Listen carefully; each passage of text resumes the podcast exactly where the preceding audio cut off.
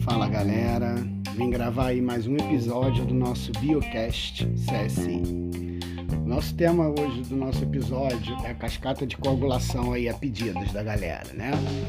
Então, a cascata de coagulação começa, né, com o fígado usando a vitamina K como matéria-prima, ele produz a protrombina e o fibrinogênio, são proteínas inativas e vão estar aí circulante no teu plasma sanguíneo.